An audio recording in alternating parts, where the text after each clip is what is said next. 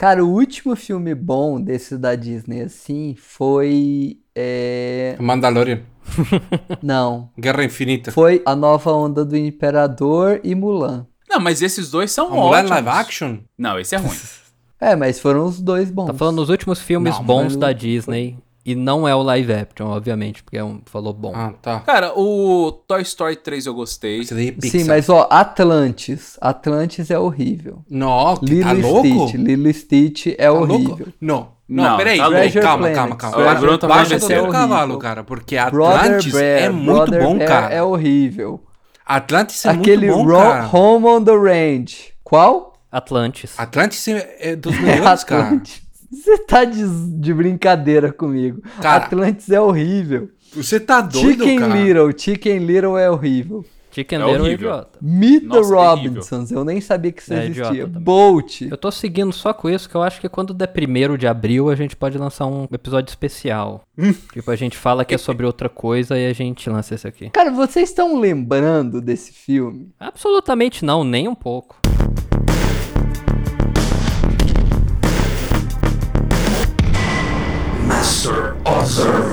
Bem-vindos, observadores, ao Master Observer, seu podcast quinzenal sobre terror. Vocês querem tentar fazer uma introduçãozinha engraçada? Ou... Não. Não, só o GC eu acho que quer. Deixa o GC fazer o dele. Vai, Não, GC, não, faz não, o teu. de boa. Faz, faz o teu. Você é o quê? Não, não, sem, sem, sem momento criativo. Dançarino de aquário? Como que é?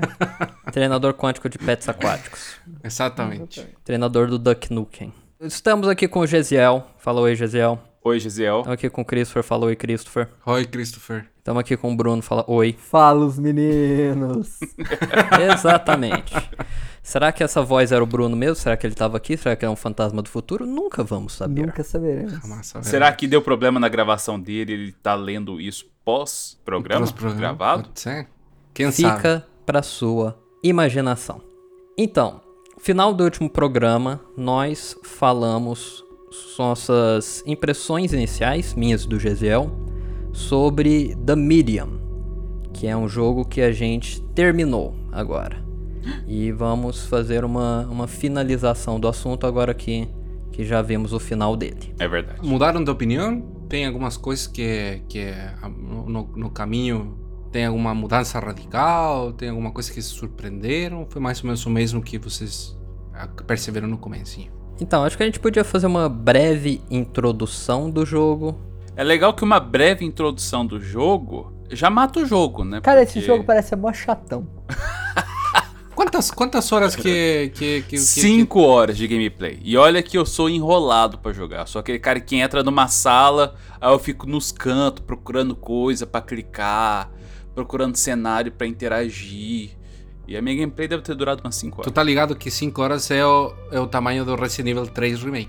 Tá, mas se você Sério? tivesse Que pagado absurdo. 350 Gente, a gente não falou que ia fazer uma introdução reais, pra quem começou. Tamo reclamando, deixa eu Se reclamar. tivesse pagado 350 reais nesse jogo, o que, que você diria? Por que 350 reais, cara? Eh, Não é da Nintendo, por que Porque seria jogo de PlayStation 350? 4 agora é 350 reais. Não, Mas não é do PlayStation 4 é também. Play 5? Play né? 5, Play 5. Nem Play 5. Play 5. Gente, ele não saiu pra PlayStation. Ele é da Microsoft. Tá, mas o É da jogo Microsoft. de Xbox 300 e 570. Tá no, tá no Xbox Series X. Se você for na loja lá, sim. tá tem literalmente no Play. 350 reais comprar Não. ele. Não, não tá não, tá Não, 190. não tá. Eu só Ok. tô falando que o físico hoje em dia tá saindo caro. Não, não, tá saindo caro. Esse jogo ele não tem o preço de um jogo de um jogo Cheio, full. cheio, full blockbuster lançado Tá, em se mídia você física. tivesse pagado 180 reais, 190. É, 180, 190, alguma coisa assim. Eu estaria extremamente chateado e frustrado. era isso que eu queria ouvir. Eu concordo. É um, é um jogo indie que, que se demonstra assim como um jogo menor mesmo. Apesar de em alguns momentos ter uma produção bem detalhada, cenários grandes, ter muita história, muita cutscene e tal, ele é um jogo que no final você vê que é, um- é uma produção pequena.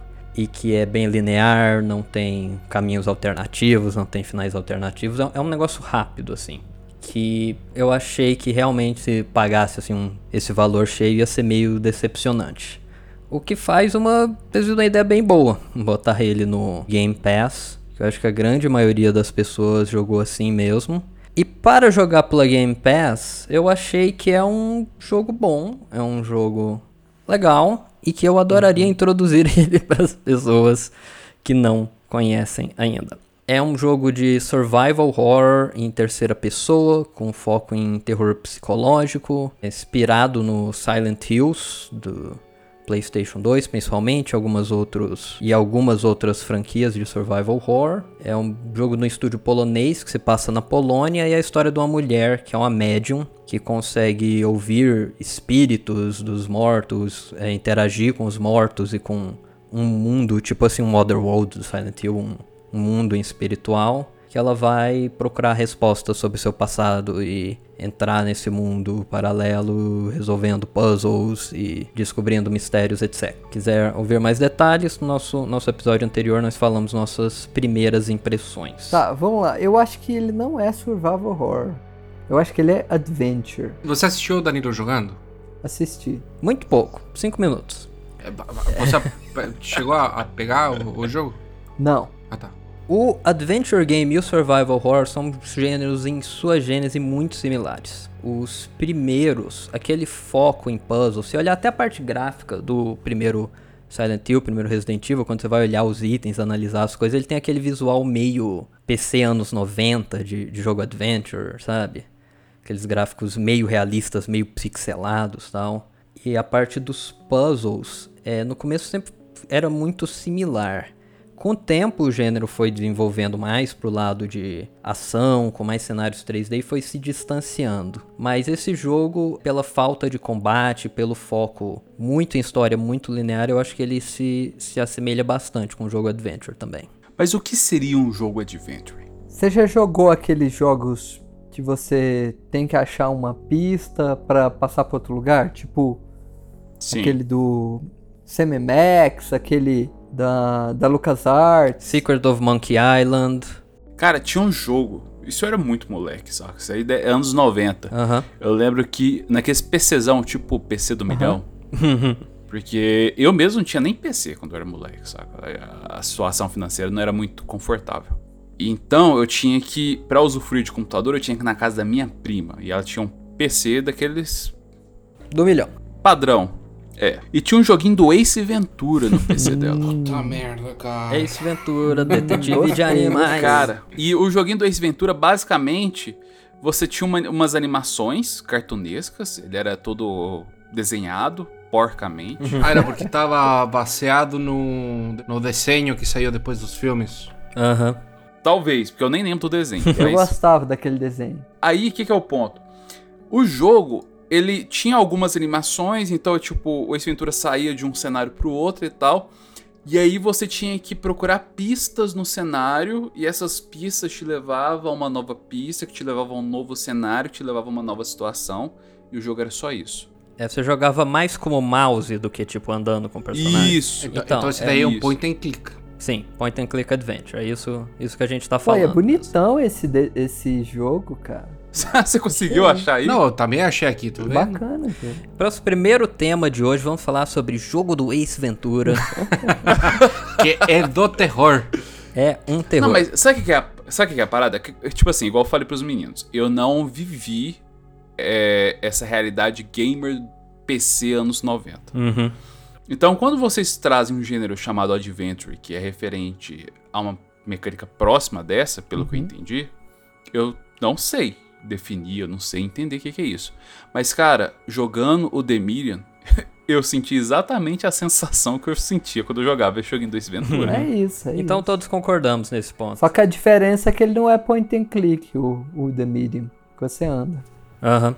Pois é. Sim, mas é uma, é uma diferença superficial, né? Eu acho que, que faz sentido para o jogo que eles criaram lá, pelo foco em história e tal, mas alguns problemas que eu encontrei com o jogo. Eu até comentei um pouco na última gravação, mas acabou não entrando no, no episódio. Muitas cenas a protagonista fala muito e às vezes ela explica o que que tá acontecendo numa cena, sendo que você encontrou umas notas, você encontrou algumas pistas, você podia muito bem é, formar a história na sua cabeça. ela tá sempre narrando o jogo e ela fala em voz alta. Ah, então tal pessoa era tal pessoa, então isso aconteceu. Isso eu achei bem, bem chato e não característico do gênero. O gênero do survival horror é muito mais é geralmente silencioso mesmo, pra não fazer piadinha com Silent Hill, mas é, é geralmente uma coisa, sabe? A atmosfera é muito formada em cima de você estar sozinho num lugar. Igual, igual eu comentei com o Christopher no nosso gameplay de Silent Hill lá. O som do jogo é o passo, o som, passo dos personagens, algum bicho gritando no fundo, estática do rádio. E é isso. A maior parte do E jogo. um barulho de oficina no fundo também. Sempre tem a oficina. E em um momento ou outro aparece a oficina lá, construindo uns carros.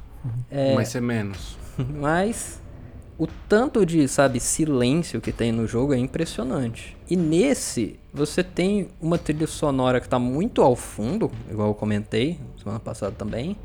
E eu acho que é muito por causa que a protagonista tá sempre narrando o que tá acontecendo. E eu acho que isso dá uma muita, sabe, é um cenário mais convidativo assim, é mais amigável você ter meio que uma pessoa que tá junto de você o tempo todo, narrando as coisas e menos te colocar no, no espaço dela, sabe? Te colocar no lugar dela que é de estar sozinho naquele lugar. Mas isso não, não, não arruina a experiência e faz dele. Isso daí não faz ignorar a regra do show don't tell?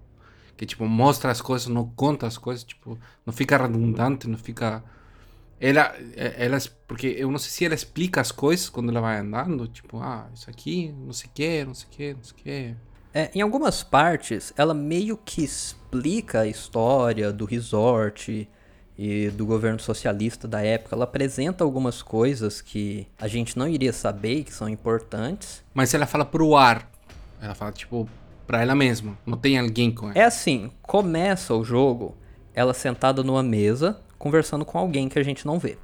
E ela tá narrando a história do jogo. Ah, tá. Então, quando você tá não, mas andando- isso não, não faz parte, não. Como assim? Não entendi. É igual o Christopher fez. O Christopher fez um- uma entonação de que, ah, então isso é justificado. Não. Essa parte que ela, ela começa o jogo ela tendo um diálogo. É muito parecido, se eu não me engano, é com o próprio Shattered Memories, que começa com uma discussão no psicólogo. Não é no Shattered Memories que tem isso? Sim. Que você começa numa sessão de psicólogo? É. Lembra muito esse começo. Só que ela tá discutindo, contando história e tal, você não sabe quem que é a outra pessoa. É como se ela estivesse contando pra você. E você entra nessa vibe, ela entra na história e aí você tem um rompimento dessa, dessa narração. Então, quando ela comenta durante a gameplay, ela não tá comentando em cima daquele diálogo que ela tá tendo com você ou com algum personagem que você não sabe quem que é. Ela tá comentando aquele momento, aquela experiência dela, o que, que ela tá vivendo. Então, é colocado dessa ideia de que ela tá conversando. Eu nunca tive a impressão, eu pessoalmente, que ela tava conversando com o jogador diretamente. Eu tinha a impressão realmente que ela tava conversando com alguém que não tava aparecendo. Mas de fato, quando entra no jogo, ela fala coisas tipo assim: "Ei, tem uma pedra no chão". Sabe uma coisa que ela não estaria contando pra pessoa. No final você tem uma revelação de com quem ela tá falando e que meio que recontextualiza a história. Mas eu ainda achei a narração dela excessiva. Eu achei que atrapalhou a experiência um pouco. Cara, eu, eu gostei, Ah, é? pra ser bem sincero. Porque assim, eu achei que se não tivesse, eu não teria achado ruim também, entendeu? Não, não é uma coisa que eu achei essencial. Mas eu achei muito natural. Porque ela é uma menina que conversa com gente morta constantemente. Ela fala que ela é esquisita, todo mundo. Ela sofreu a vida inteira com isso e tal. Então, assim, eu acho plausível pra esse tipo de gente. Ela tá toda hora conversando com ela mesma, interagindo com ela mesma, até pra ela não ficar louca. Uhum. E os comentários que ela faz não são tão expositivos assim. Depois que você falou, eu comecei a reparar, e eu tinha jogado pouco até então. Aquela parte da bailarina, você tem algumas peças, né? E ela realmente faz uns comentários expositivos. Mas tirando aquela parte, eu não senti nenhum outro comentário assim que fosse tão agressivo. É, eu achei aquela parte é a pior, mas ao longo do jogo eu acho que ainda tem mais do que devia, sabe? Entendi. Eu acho que ela meio que vai faz muito comentários que remove coisas que você podia ter pensado você mesmo e em vez de adicionar muita coisa. Mas o jogo tem um lado totalmente oposto, que é quando você vai pro Otherworld, você tem um mundo totalmente surreal, cheio de simbolismos, cheio de coisas bizarras, e lá ela geralmente não comenta nada. Ela nem atesta, tipo, ah, parece que a parede desse lugar é feita de ossos. Isso eu achei muito mais interessante, quando você vai pro lugar em que parece realmente alienígena, sabe? E que parece que você tá bem mais. que você tá muito mais num lugar incerto. Isso eu achei muito melhor do que quando tá no mundo normal e ela tá conversando com você o tempo todo. E mesmo sendo plausível, que eu acredito que é válido isso de que ela fala consigo mesma muito, mas eu acho que sendo, mesmo sendo plausível não ajuda, não ajuda na, na atmosfera do jogo. Quanto à trilha sonora, eu pesquisei mais a respeito e eu vi que eles fizeram uma divisão em que o compositor polonês ia fazer algumas faixas para o mundo normal, enquanto o Akira Yamaoka, o compositor de Silent Hill, fez as faixas do Otherworld, do mundo bizarro. Além da música tema algumas músicas com vocais e tal. E eu acho que a trilha sonora tem momentos muito bons, eu acho que tem faixas muito boas. Tem algumas faixas, como o Gesiel comentou, que parece uma oficina de carro do, do Yamaoka, aquele clássico som industrial bizarro dele. Tchan, tchan, tchan, tchan, tchan. É maneiro. E tem umas muito, muito boas, mas eu ainda achei que a, a filosofia do jogo é de manter a música muito ao fundo. Não, com certeza. E eu acho que precisava ser feito para manter a consistência do negócio, mas eu acho que foi um pouco menos utilizada a trilha do, do Yamaoka do que poderia ser. Mas daí, quando ela se intensifica em alguns lugares, porque ah, será que eles tentaram fazer o efeito que tem no Silent Hill também, que a música ela aparece em lugares chave assim? Não, você tem música praticamente o tempo todo nesse jogo. Uhum. Ela tá praticamente o tempo todo e muito ao fundo. Até nos momentos mais tensos, até quando tem música muito intensa, assim, o foco é mais no diálogo, no que tá acontecendo na cena e a, e a música ainda fica no fundo. No, a gente falou, no Silent Hill 1 você tá andando, não tem silêncio nenhum e tem um negócio gritando na sua cara. Isso, isso nunca acontece. Entendi. Entendi. Uma, uma coisa que. A minha percepção em relação à trilha sonora é bem diferente da do Danilo. A minha percepção é que não tinha trilha sonora em momento nenhum do jogo. Eu tava lá jogando de boinha e em nenhum momento eu falei, porra, olha essa música. Nenhum, tipo, nada. Mas em momentos específicos, mas não em momentos específicos por causa da gameplay, por causa de um cenário mais bizarro. Não, momentos específicos ligado ao desenvolvimento emocional da personagem eles colocam uma musiquinha mais mais chamativa ali aparecendo. Mas não é de terror, é uma parada meio que tipo É umas músicas mais melódicas mesmo. É, cara, esse jogo, pra quem ainda não jogou, está curioso, ele é um jogo filme. Uhum. É basicamente isso. Então vai ter momentos em que você vai ter revelações, vai ter momentos que você vai ter interações é, importantes, e aí entra uma, uma música mais forte, mas como uma trilha sonora mesmo. Como se fosse um filme, no momento tipo. é, Jogos Mortais. Você tá lá. Aí no finalzinho do filme vem aquele momento de revelação e eles colocam a musiquinha lá, que é clichêzona do filme. É mais ou menos nessa, nessa linha. Eles metem uma música mais forte, assim, que chama a atenção em momentos chaves do jogo, vinculados à história narrativa. É, em gameplay. Não é uma É, gameplay. gameplay geralmente tá lá, lá no fundo, a ponto que você mal percebe ela mesmo. Sim. Tá, daí você falou, ou, ou você estava falando que que era que era quase como um filme, né? Aham. Mas mas é ao nível de, por exemplo, de Beyond Souls, que é, é literalmente uma coisa que nem que, porque eu joguei eu joguei o Beyond, eu tô tipo pela metade.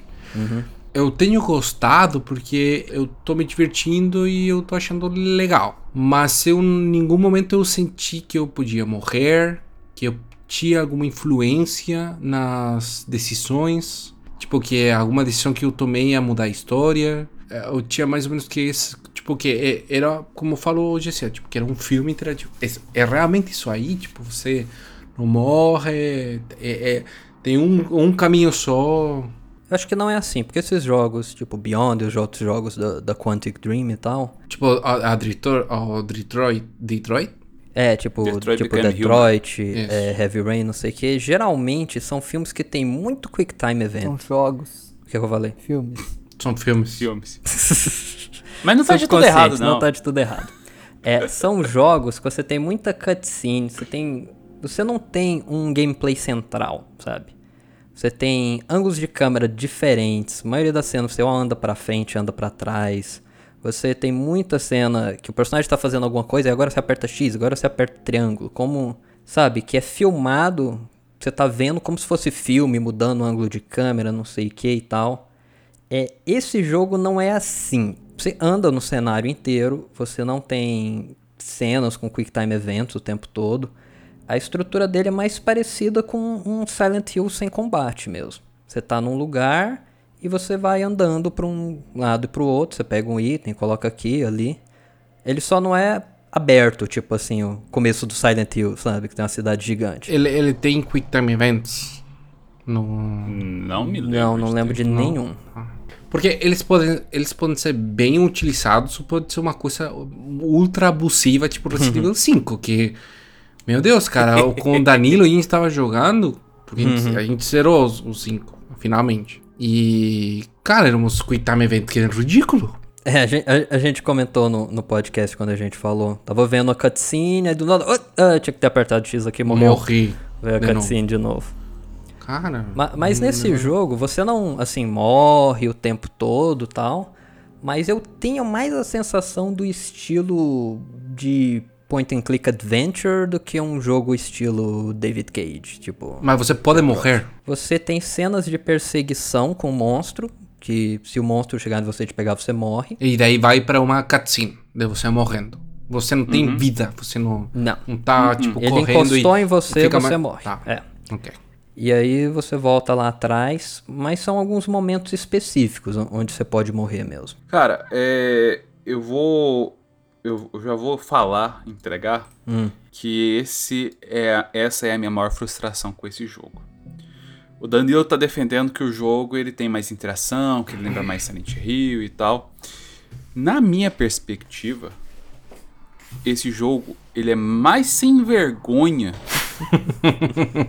do que qualquer um dessa linha aí do Detroit, do Beyond Acho pior. Defina, defina sem vergonha. Menos jogo e mais filme. Não estou falando que são jogos ruins, são jogos Não excelentes. são jogos É, então eles, ele- ele- é- é- é- eles, porque não são jogos, né? São como uma, é um filme interativo. Isso. Pra mim, na minha opinião, o. É porque eu não cheguei a terminar nenhum dos três. Eu joguei um pouquinho dos três. E eu não tenho essa informação, às vezes vocês têm, eu não sei. Mas na minha experiência, eu sentia que algumas decisões mudavam a história. E eu tenho comigo que você tem finais diversos dentro desses três jogos. Alguns pontos devem ser comuns em todos os finais, mas eu acho que a sua interação ela vai ter uma, uma um peso no final da história. Eu tô errado? Não sei. Não terminei ainda. Nenhum de nós é, eu terminou esse jogo, mas eu sei que Heavy Rain tem. Eu tem... terminei. Ah, é, o Bruno terminou Beyond, né? Beyond. E aí? Não me conta o final. Cara, tem tipo uma, uma opção no final, eu acho que você define se você ganha um final ou outro. E são só dois finais. Pelo que eu lembro, sim. Assim, pelo que eu sei, na verdade. Cara, o Heavy Rain eu sei que tem, tem vários finais alternativos, dependendo de coisa que você faz, que alguém pode morrer ou não. Mas pra mim isso não é o que define o jogo filme ou não. Porque, Não. sabe? Tá, mas onde que eu quero chegar? Hum. O The Median, ele é absolutamente linear. Sim. Eu- ele é, ele assim, eu, cara, jogos recentes, eu não lembro de um jogo tão linear igual ele. Você tem que chegar de A até Z. E você só vai chegar de A até Z se você passar por cada uma das letras. Não tem outro caminho. E não tem outro final. Vocês conseguem entender isso? Sim. O jogo não tem combate, o jogo não tem desenvolvimento. É, é, é, é simplesmente você andar, achar aquela pista que você precisa achar e levar naquele ponto que você precisa levar para desbloquear um novo cenário que você precisa acessar. E você vai fazendo isso sequencialmente até chegar no final do jogo que você precisa acessar. E é só um. Basicamente, eu joguei o jogo. A minha noiva viu o gameplay na internet. A experiência dela é a mesma da minha, entendeu? Uhum. E isso eu achei lamentável.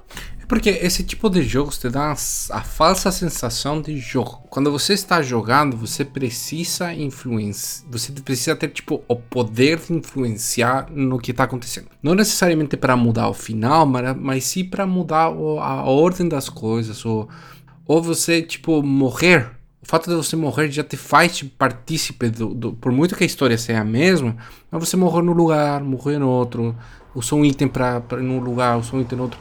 Isso daí, isso daí jogar. Esse, esses que são tão fechados que você meio que tesoura sobre puzzle que não é nem a, a, a, a mesma tipo a mesma intenção do point and click porque point and click é uma outra intenção esse daí é um, é um jogo que é um é, é, é tipo um puzzle um, um, um rompecabezas mesmo um, puzzle mesmo aí o outro te, te, te, te, em vez de fazer um point and click te faz que você se mexe numa, num, num quarto para resolver um point and click mas isso é uma falsa sensação de, de, de controle não sei se estou me explicando direito. Se Sim, dá pra entender. É, é, é o que eu senti.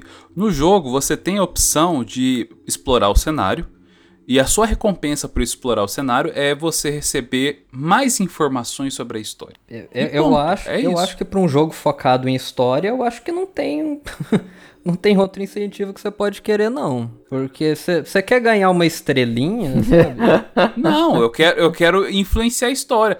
Você pega um Silent Hill. Não, Gisele, não é todo, todo jogo que tem que ter múltiplos finais. Ah, Silent Hill 1, os múltiplos finais são uma bosta. Tinha que, tudo, tudo que você fizesse tinha que ganhar o final bom, porque os outros são a mesma coisa que você perder. O 2 foi bom porque todos os finais são válidos. Aí eu acho legal. 1, os finais alternativos são vários game overs que você ganhou mesmo terminando o jogo. Ah, eu não sei, tipo, caminhos diferentes para se fazer durante o jogo. Eu acho sabe? que não é essa a questão de você precisar influenciar a história, ter um final alternativo. O que eu acho é que tinha que ter qualquer coisa. No começo do outro episódio, eu falei que eu fiquei decepcionado que o começo do jogo parecia um corredor. E que quando você chega no resort, eu tive a impressão de que era um lugar mais aberto, que você ia explorar esse resort e tal. E foi uma impressão mesmo, porque lá dentro você não tem nenhuma opção de ir no quarto 2 antes de ir no quarto 1, um, sabe? Eu acho que se você fizesse, simplesmente desse três puzzles que você precisa resolver para depois você ir para a próxima parte e te dar a opção de ir em qualquer lugar na ordem que você quiser, já aliviaria esse problema. Já te daria mais uma sensação de uma coisa mais orgânica. Porque nesse, você tem três puzzles pelo lugar, você tem que fazer um, depois dois, depois o três. Eu, eu falei que em estrutura de gameplay é parecido com Silent Hill por causa de que você realiza puzzles para ir pro próximo lugar e tal. Mas onde ele mais diferencia é realmente o tanto que é, que é forçado, tanto que é linear. Realmente no Silent Hill, você entrava no hospital, você tinha já aberto para você às vezes três andares. Com milhares de, quarto você podia entrar e no segundo andar tinha uma porta trancada que você não sabia onde é que estava a chave. Às vezes você já, já pegava a resposta de um puzzle mais pra frente, sabe? Esse não tem nada disso. Isso você faz a coisa agora para resolver agora. Depois a coisa 2 pra fazer a coisa 2, a 3, a 3. E eu não acho que esse jogo precisava ter combate.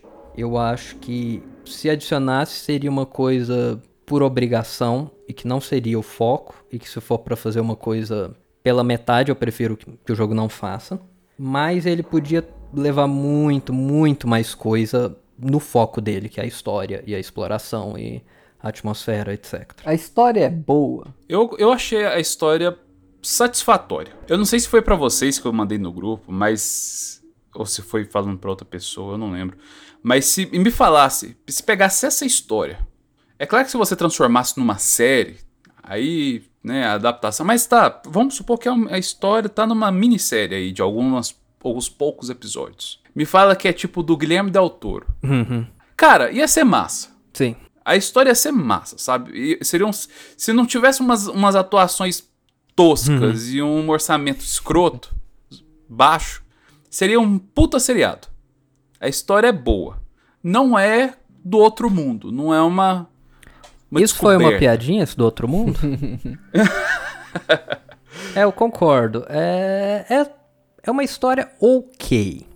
Ele faz meio que tudo que você espera. Tem alguns twists aqui e ali que são interessantes. Tem alguns conceitos mais estranhos que realmente faz você ficar pensando a respeito.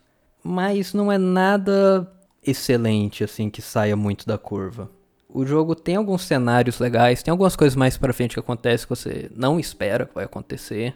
ele entra na sessão em alguns cenários mais abstratos e bem esquisitões. Você até encontra alguns monstros diferentes.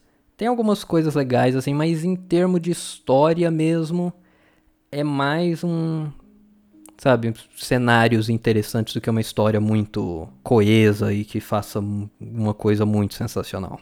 Ele tem alguns pontos que chamam muita atenção, que faz a gente refletir, pensar, é, é- é maneiro. Mas assim, voltando um pouco no- no assunto que a gente tava falando antes de falar sobre a história, Sim. só uma, queria- uma coisa que eu queria pontuar, é que quando você joga um jogo de aventura, aventura é uma palavra ruim porque vocês falaram do gênero adventure, que, pra- né? Mas assim, quando você joga um jogo de ação, Sim. tipo um contra, ter só um final tá ok, porque a sua experiência não tá ali buscando um- ter participação naquilo. Você tá querendo desenvolver a fase, você tá querendo vencer os obstáculos, aprender quais são é, os padrões da fase. o os foco é dar tiro nos bichos e não descobrir É, quais cara. são os motivos dos alienígenas pra invadirem a Terra. Talk to this creature. Quando um jogo, quando um jogo ele é focado na história, Hum. você quer ter participação na história. E como você tem participação na história?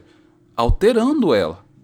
Nem que seja minimamente, mas assim, você Cara, é- é muito frustrante você tá jogando o jogo e você sabendo que se você estivesse pegando alguém, um streamer jogando, você teria a mesma experiência. Pensa a pessoa que tá disposta a pagar por isso.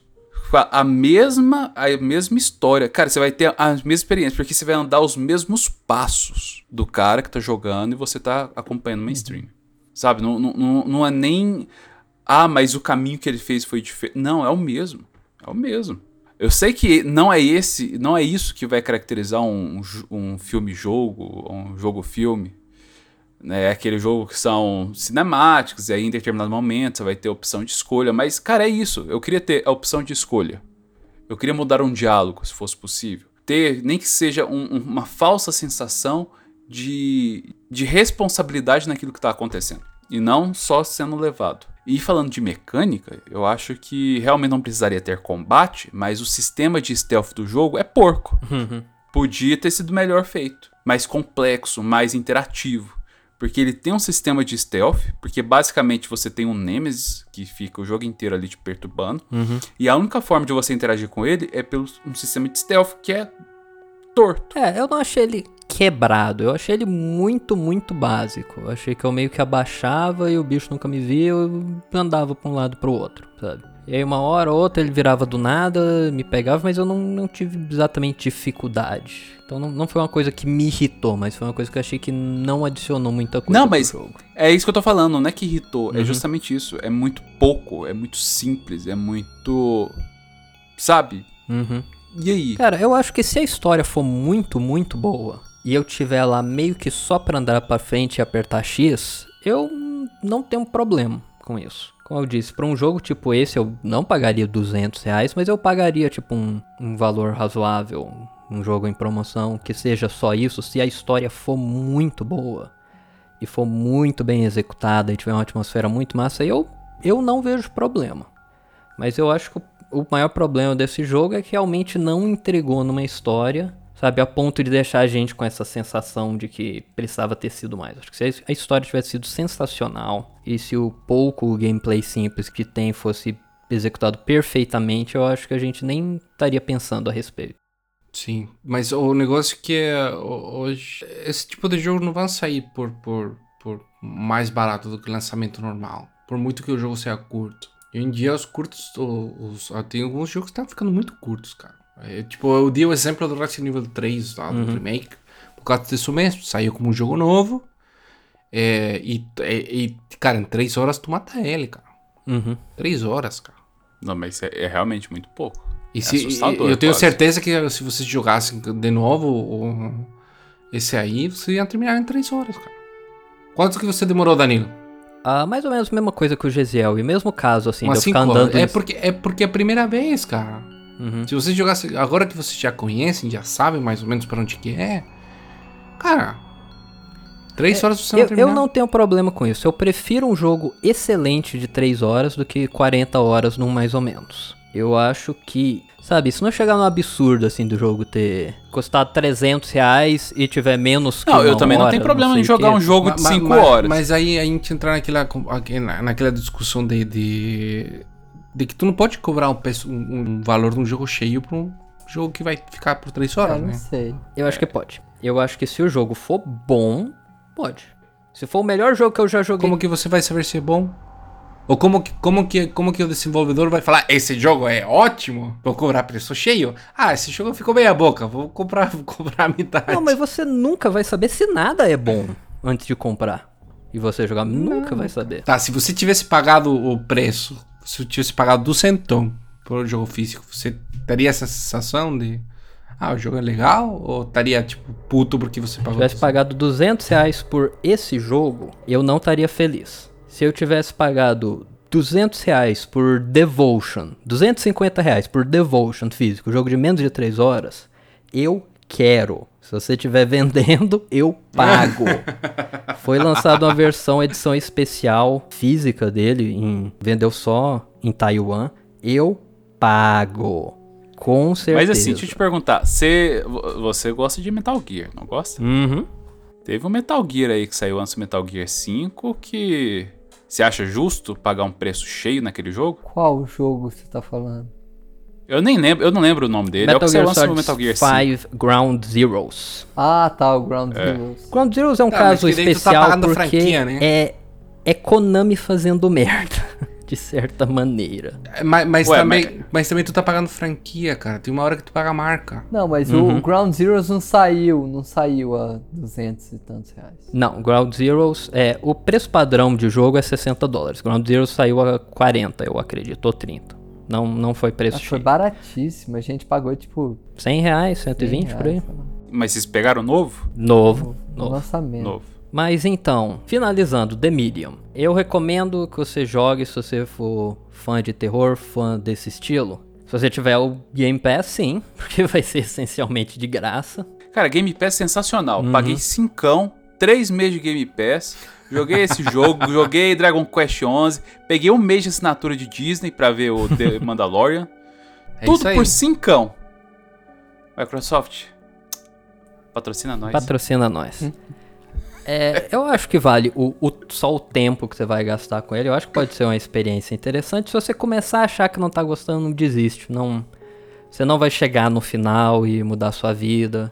É, no, no outro podcast eu até falei, não queria jogar o jogo muito rápido antes de eu ver o final, porque o final podia mudar tudo, fazer ser genial. Não é, não mudou. Mas eu dei uma chance. Ah, É uma boa experiência de jogo. Uhum. Ele não é um, um- uma coisa que eu acho muito importante.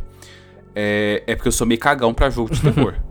pra quem ainda não sabe, Uhum. eu sou cagão pra jogo de terror. Mas assim, não é que eu não gosto de jogo de terror. Eu gosto muito de jogo de terror, que tem atmosfera de terror, que tem uma história bem contada. Eu, eu não suporto aqueles jogo, foda-se o nome, que ele fica te dando jump scare constantemente, sem nenhum fruto pra aquilo. Inclusive, nesse jogo tem uma cena de susto que pra mim não faz o menor sentido. Tá lá só pra colocar no trailer e pra promover o jogo. Não faz o menor sentido. Não corresponde com que o jogo entrega. Sim, e é um jumpscare mal feito, né? É bom.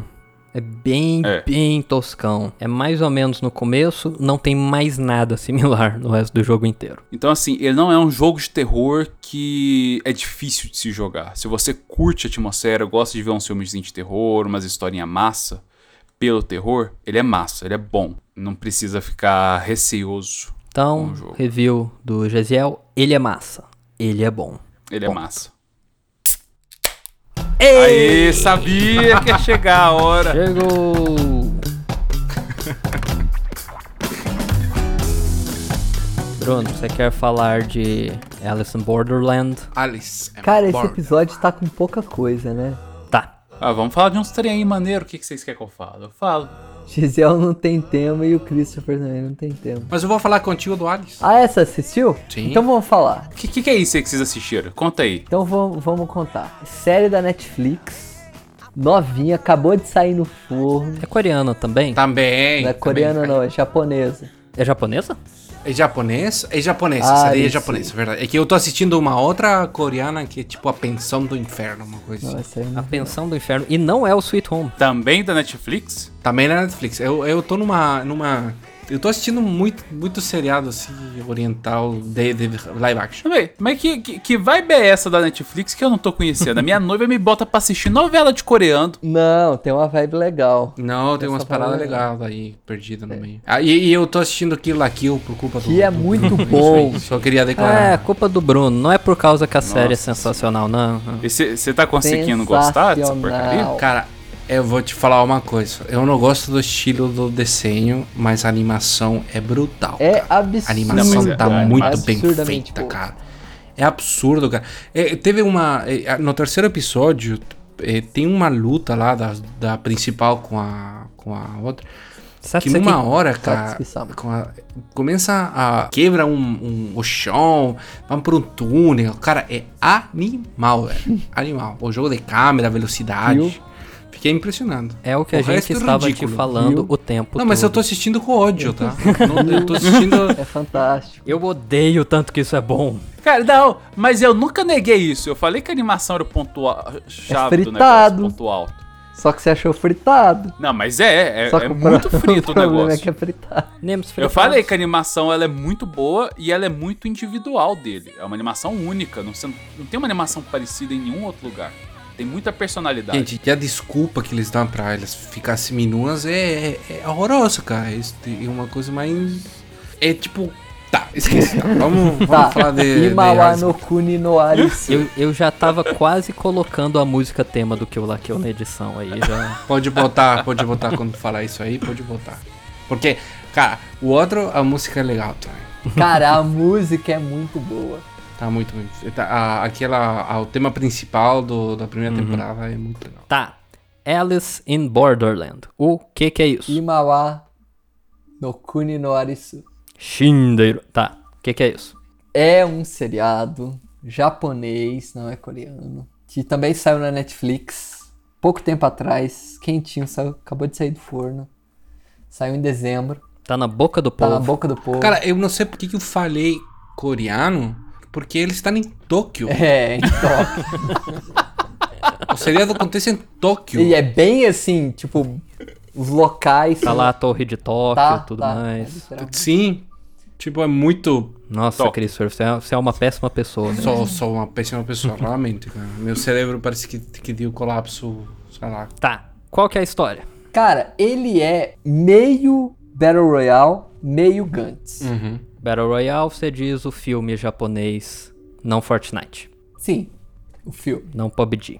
não PUBG. Free Fire. Free Fire é Battle Royale. Free Fire não é cópia de CS. É um de celular, né? Pensei que era cópia de CS. É, mania mundial aí na, na, na, nas- na Tá, garotada. o negócio é o seguinte. Como que é a série? É basicamente, a galera foi teletransportada meio que pra uma realidade paralela. A gente não sabe direito o que aconteceu. Três amigos. E aí, nessa realidade paralela, eles têm, tipo, um tempo de vida que se acabar esse tempo, sai um laser do céu e mata eles. Uhum. E pra você estender o seu tempo de vida, você tem que participar de alguns jogos. E cada jogo é tipo a Game of Death. Uhum. Cara, rapidão, só, só- só um, um- Tem um anime com uma proposta muito parecida, não tem? Onde um presídio se chama Dead Man Wonderland. Ele foi. Ele teve uma temporada, não teve a segunda foi porque foi descontinuado. E basicamente o pessoal são presidiários, estão dentro do presídio, obviamente. E aí eles têm tempo de pena. Só que eles podem fazer é, atividades e provas mortais para reduzir o tempo de pena deles. Sim, isso se chama. Isso, isso se chama é, A Carreira Mortal. Esse aí eu não conheço. Vocês não assistiram esse filme? Quê? Não. A São carreira ca- mortal? São. são é, se chama Death Race em. em... Ah, tá. ah, aquele do do Jason Statham. Jason Statham. Esse, esse mesmo. Cara, esse filme é uma versão aggressive de Mario Kart. É É verdade. muito agressivo.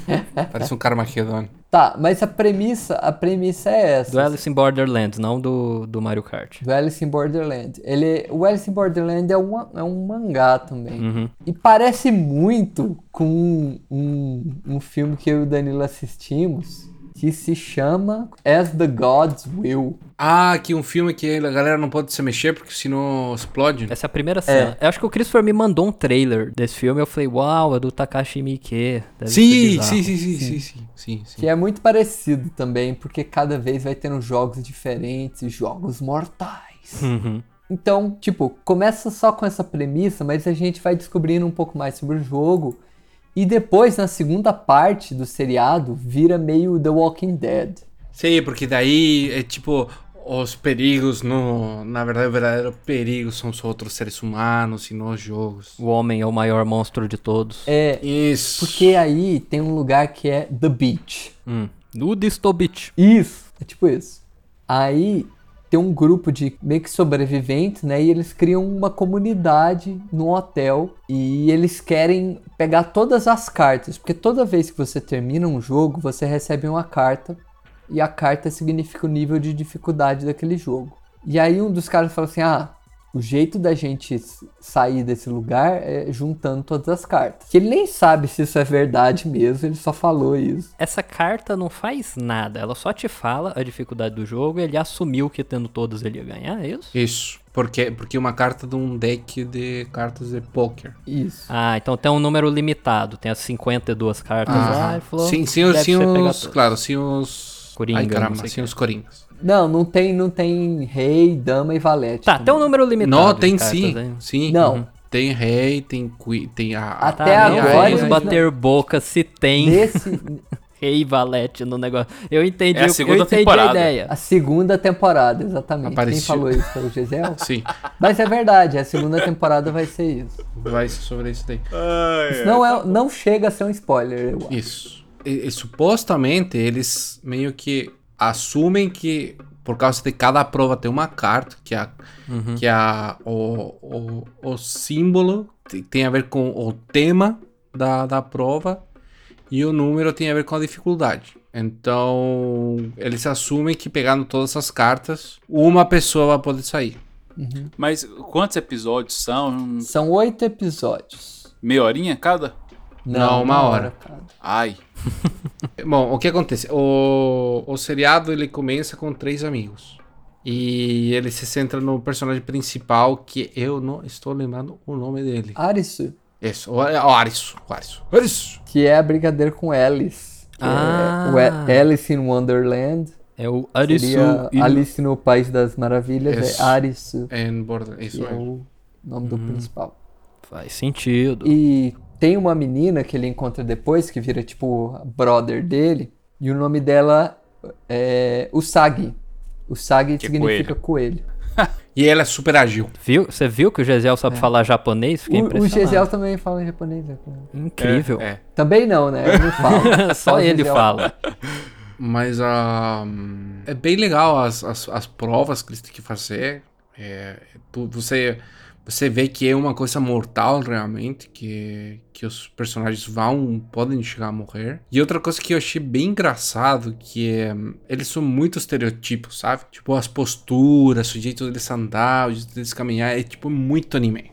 É bem anime mesmo. É bem anime mesmo. Tem um cara- Tem, tem tem um, um cara, cara. específico que é Deixa, deixa, eu, deixa eu fazer uma pergunta. Tem algum cara que é um doidão, tem o cabelo todo desarrumado, roupa desarrumada, anda com a mão no bolso esse. e ele só chuta as pessoas? E ele só chuta. Esse- essa parte é importante. Tem esse cara? Tem. Tem. Ah, sabia. Bom, daí você vai descobrindo que é um negócio bem sacanagem, assim, tipo, tem umas paradas que ele, eh, ele, ele bota algumas provas que bota a galera em contra, é, É um contra o outro. é um assim. contra o outro. Aí as provas aparecem em prédios e tu tem que chegar lá até um momento antes de começar a prova e daí a prova começa. Aí Você recebe um celular que aí explica as regras do jogo Aham. e a prova começa. Aí tem a ideia do começo do Gantz, que você chega em um lugar que você não conhece e acontece, tá acontecendo alguma coisa, só que no Gantz era tipo, ah, tem que matar um alienígena. Nesse é você tem que solucionar o negócio da prova. Mas tem até um- um- uma das provas que tem um colar igual do Battle Royale. Hum, Então tem muitos paralelos com as duas séries, por isso que eu se falei. a pessoa falhar alguma coisa, explode a cabeça dela? Isso, pode a cabeça dela. Hum, É, isso é bem, bem icônico do Battle Royale. Eu lembrei do Gantz quando você falou que eles meio que teleportam pra um lugar. É daquele jeito assim, do nada eles aparecem lá? Isso, é assim, tipo, eles estão num lugar, no Shibuya Crossing lá, que é aquele, Uhum. aquela... Aquela avenida com a, com a encruzilhada famosa que tem um monte de outdoors e Isso, anúncios, isso. não sei o quê. lá no Japão, que é tipo um lugar super famoso e tal. E aí lá tem sempre muita gente, né? Uhum. Então eles estão lá fazendo umas zoeiras, aí eles eles cometem um crime, porque lá no Japão é crime você atravessar a Fazer rua. uma tatuagem. Não. atravessar a rua com um sinal aberto Aham. para carros. Aí eles fazem isso, eles estão lá brincando e eles fazem isso. E aí, tipo, o policial vai atrás dele brigar com ele, com eles, né? E eles se escondem no banheiro. Aí quando eles se escondem no banheiro, uma hora, pá, cai a energia. E aí eles ficam, pô, e aí? Acabou a energia, tudo fica silencioso. Aí quando eles saem, já não tem mais ninguém. Uhum. Tipo, tá deserto mesmo. Não tem ninguém. E, e outra, que é que não tem ninguém, mas, tipo, as coisas foram abandonadas. Tipo, eles acham um lugar que tinha comida podre, por exemplo. Ah, como se tivesse passado um tempo mesmo. Uhum. Não é, não é que deu um clique e todo mundo sumiu. Exatamente. Isso. Eles foram pra uma realidade de tipo apocalipse. É, meio que como se tivesse, tipo, todo mundo sumiu e meio que passou muito tempo. Hum, entendi. Não muito, tipo, anos, mas sei lá, um mês. Tá, bota um spoiler alert no... Não, mas eu não sei se eu quero spoiler. Não, mas não é um spoiler, spoiler. É por- porque as pessoas são muito eh, sensíveis. Sensíveis. Um light. Ah. Mas o. O que acontece? Eles descobrem que tem alguém por trás disso, né? Tem alguma coisa que tá controlando isso. Porque tem aquelas. O Chujin! Tem a, aquela. Hã? Alienígenas. Isso. Eles falam isso sempre. Eles falam que são. Mas, tipo, é uma. é- é- eles não falam. Parece que é uma réplica de Tóquio. Eles encontram pessoas em algum momento que, que estão envolvidas com isso aí. Em diferentes posições e em diferentes momentos da trama. Então, era algo que era desesperar. Porque não tem zumbis. Então a culpa não é dos zumbis. E porque a gente tem que estar controlando os raios. Que, que- porque no primeiro episódio eles mostram que uma pessoa fica sem, sem tempo. E ele fala, tipo assim, ah, não, sabe, eu não tô nem aí, chega, não sei o quê, e cai um, aquele raio maldito e elimina a pessoa. E quando você infringe certas regras, você também leva o racho. Mas eu gostei, cara, achei legal. Tem uns personagens muito maneiros. Sim. Em algum momento, o, o, o Aris, ele tem a, a- o superpoder do protagonista. Então, ele resolve muita coisa. Porque Aham. ele supostamente é um piá que ele tem uns amigos dele e são, é tudo meio uma vagabundo, mas eles te fazem entender que ele é vagabundo porque ele quer ficar com os amigos. Mas ele, tipo, é um cara que tem um... é, Ele é muito rápido de cabeça e ele resolve coisas. Então, ele, ele, ele com- o poder dele de protagonista, ele resolve ah, os... os, as, ah, os- Deixa eu fazer uma pergunta que só o Bruno vai entender. Ele é tipo o Kaid, mais ou menos. Ele é tipo o Kaid. que o KG Só que é... ele é meio vagabundo. assim. Do Gambling Apocalypse Kaid. Kaid Ultimate Survival. É um, é um anime de, de tipo jogo de azar, sabe? É tipo aquele que eu tô assistindo também por culpa do Bruno lá, que é a... Não, aquele lá não é bom. É tipo aquele Mas só tô que assistindo bom. por tua culpa, né? é verdade. Verdade com a pessoa. Eu falei que não era bom. verdade, eu você falei, também eu, falou que eu não era não bom. gosto, eu, não, eu tô assistindo. Mas você tá assistindo? Daí fui lá assistir. Aí agora eu tô assistindo também. Ele tá assistindo até que eu Você lá que terminou a eu... primeira temporada? Ah, ainda não, cara. Tá insuportável. Cara, eu, eu não caio nessas do Bruno mais. Eu Cara, aquilo vez que eu vi é uma coisa. incrível. É que eu, eu, Última tenho, eu tenho muito trabalho pra dropar coisa, cara. Eu não consigo dropar as coisas. Muito, cara, Kill la Kill é muito melhor do que Hellsing. Ah, não, não sei. Tenho que ver que assim. Nunca nessa Depois vida. vamos fazer uma batalha dos animes. Aí vamos botar Kill la Kill versus Helsing, vamos discutir. Isso. Mas tá, o protagonista. Então ele é o cara que resolve tudo. E num momento, eu achei genial porque eles removem o protagonista. Hum, Através da trama, numa da- dessas provas, eles conseguem remover ele. E daí tu vê a galera tentando se virar sem ele. hum. Interessante. E eu acho interessante porque ah, tem uma lógica, assim, tem, tem, tem um- ele, ele, ele, se desenvolve assim bem. Eu não sei, eu Qual acho. prova que é essa que Ah, você tá falando? Putz, eu não quero. não, Eu prefiro não falar, porque senão. Depois eu te falo, porque senão eu vou cagar o negócio pro GCL. Uhum. Não, só me fala onde que é. É, pô, eu não quero cagar o negócio. Gesiel, tampa os ouvidos aí. Em Tóquio. Vamos, segue. E, É aquela que é no Japão. E também, É. cara, e tem uns personagens que eu gostei demais, cara. Você gostou daquele menino de cabelo branco? Não.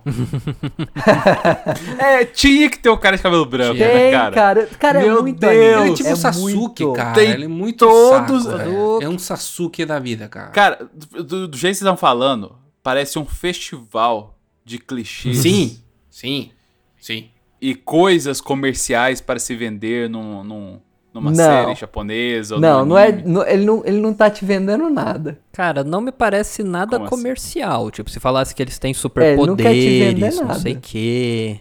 Ele não Nem falou que tem Não, uma essa menininha de trama- anime bonitinha. Tipo, como que isso é um anime pra vender e se não tem nenhuma menininha? Cara, essa trama de os caras tá presos e tem que fazer umas provas pra prolongar o tempo de vida, isso já foi explorado demais. Sim, sim, mas esse é um que é Demais. bom. É bem Mas melhor tá do bem que as feito, da God. Will. Não, pode ser. Isso eu não tô discordando, não, porque você pode fazer, tipo, um pacotão cheio de coisa comercial, cheio de clichê, e pode fazer bem É que, feito. sabe o que acontece? Os, cara, pode ser que alguém esteja me ouvindo e fale, nossa, cara, nada a ver, não sei o que, super plano. Sempre tem aqueles caras que fazem um review que falam, ah, isso aqui é super superficial, sou um menino de 15 anos, gostaria de uma coisa dessa.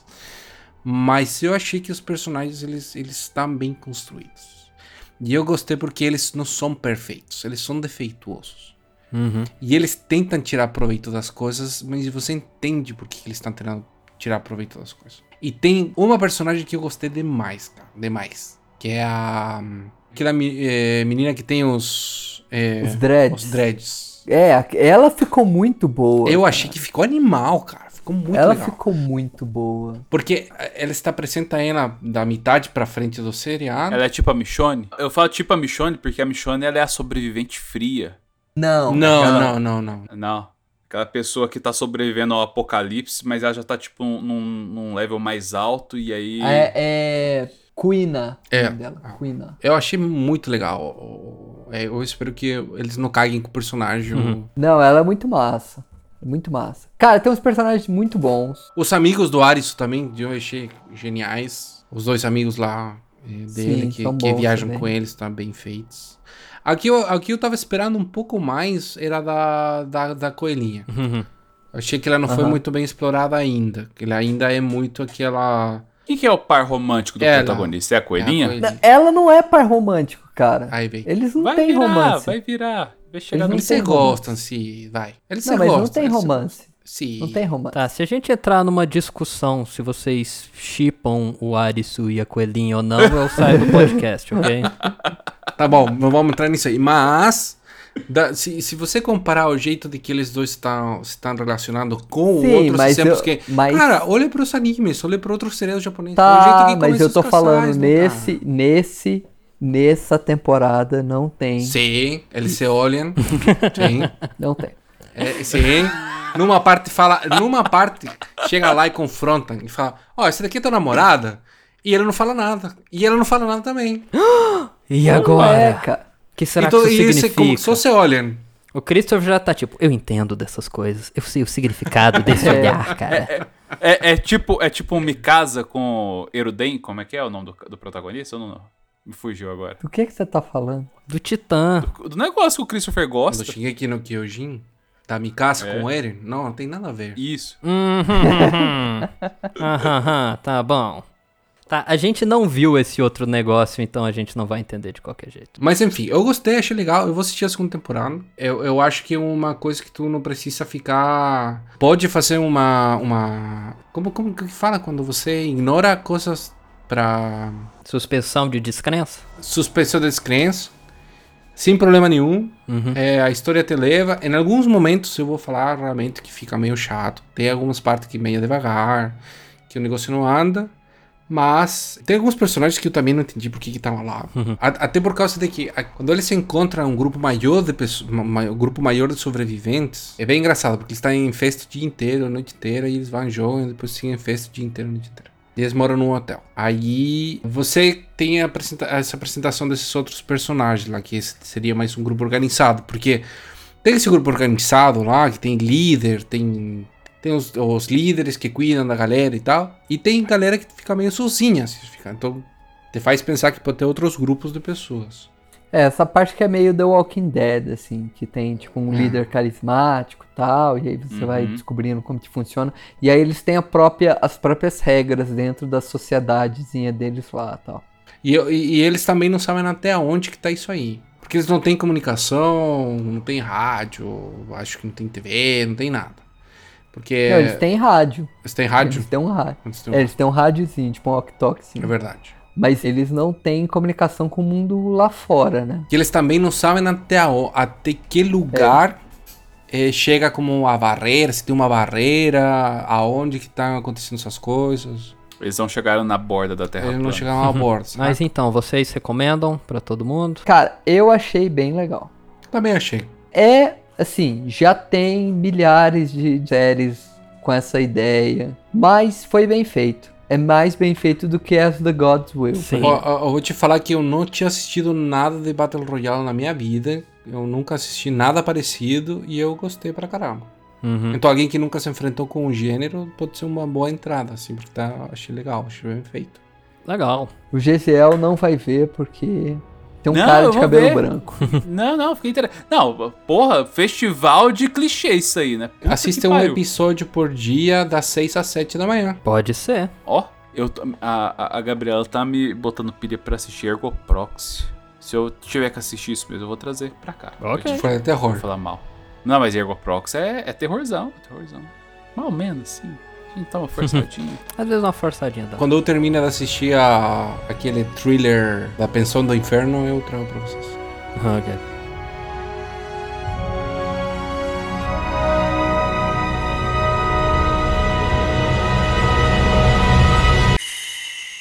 A gente fala muito, muito de survival horror aqui no podcast, então achei justo trazer uma que é talvez a terceira mais famosa franquia depois de Silent Hill Resident Evil, que é o Fatal Frame. Não, pera, Não, pera, não, pera, não. pera, pera. Você tá falando que Fatal Frame tá depois de Resident Evil e Silent Hill? Não, não. Talvez. A E. Alone in the Dark. É, Yellow in the Dark. Que veio antes. Veio antes e morreu mais cedo. Porque não teve nenhum bom desde o. Ah, Silent Hill morreu também uma caralhada de tempo atrás. Virou joguinho de celular. Franquia de jogo de celular. É triste, mas. Cara, sabe o que eu quero falar? Frame. Sabe o que eu quero falar? Eu vou falar de um mangá aqui chamado I Am a Hero. Tu vai falar agora?